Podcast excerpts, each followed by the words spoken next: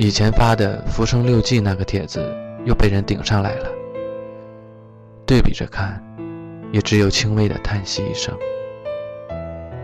那是多快活，天那么蓝，树那么绿，看什么都像在唱歌。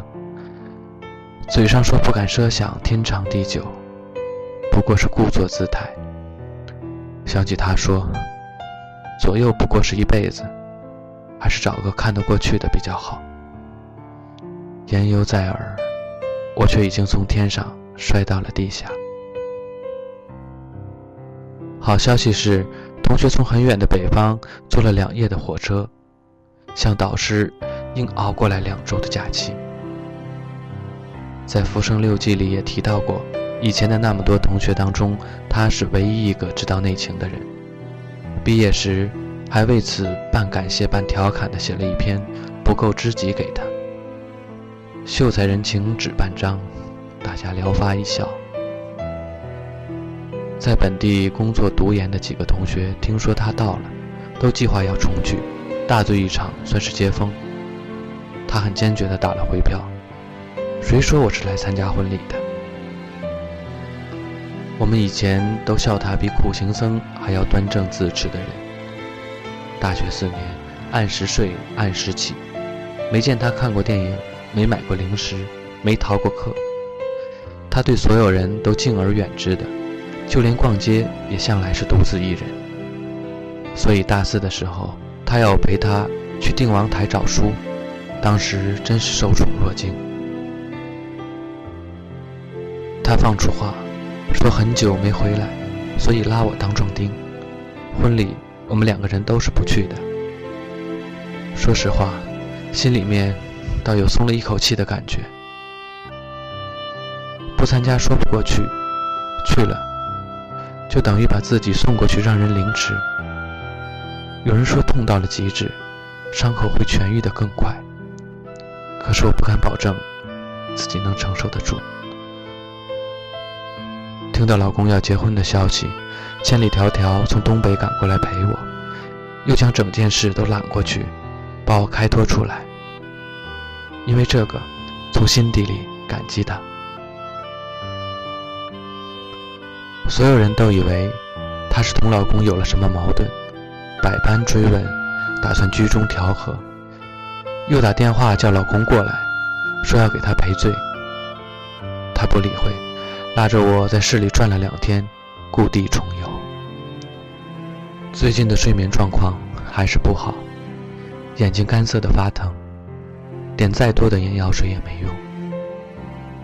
昨天逛街回来，觉得很累。躺在沙发上闭目休息，他坐到对面的茶几上，问我感觉怎么样。这还是我们第一次正面讨论这件事。以前他虽然知情，但是不会问我们相处的细节，我也不会同他讲。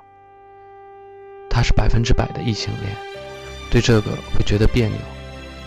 我也怕说这些会让他不自在，以至于厌烦。可是除了他。我再也没有第二个人可以讲。听到他可怜我的语气，突然间就想哭了出来。一直的压抑、忍耐，努力的装作若无其事，情绪总是灰的，成了习惯，已经没有办法痛痛快快的大声哭出来，只是眼泪不停的向外涌，哽住了，喘不过气。对他说：“我好难受。”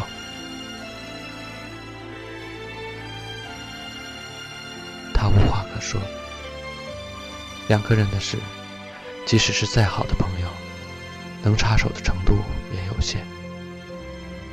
聊起以后，我说我会等他到三十五岁，他极力反对，说这是一个很不切实际的打算。感情本来就是件不切实际的事，喜欢这个人，不是因为他好、他帅，或者他有钱，而且他根本不帅，也没钱。我比别人更加清楚地认识到老公的种种缺点。他拖拉，总要等事情迫在眉睫才肯动手。他笨，老是学不好英语，还有点油滑。可就是喜欢上了，不知从何而起，也没有附加的条件。南康，南康，快点长大。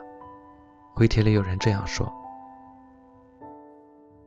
我可以长大，可以像很多人一样，找个合适的人过下去。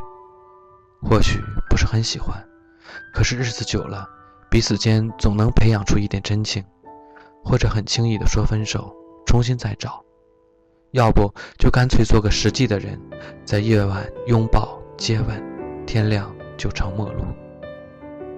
我当然可以。”我只是怕，所有的抵不过这一个，因为不是他，醒来后只剩下加倍的空虚、寂寞，所以很多时候不是愿意等下去，而是不得不等下去，知道能让自己这样喜欢着的人，这辈子都不会再遇到第二个了。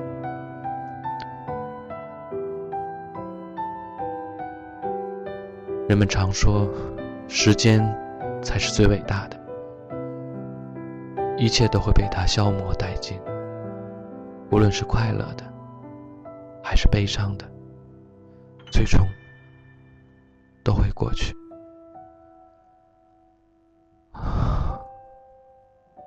我只能慢慢向前走。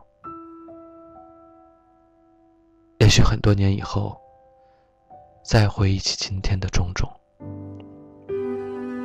那时候，心里或许已经有了别人，或许还在等，是已经记不得自己为了什么而坚持，又或许他已经回到了我身边。你看，街上来来往往的人群。每个都行色匆匆，遇见了，淡漠的看上一眼，谁也看不穿别人身后的故事，谁也不知道别人的心里是不是住着这么一个人。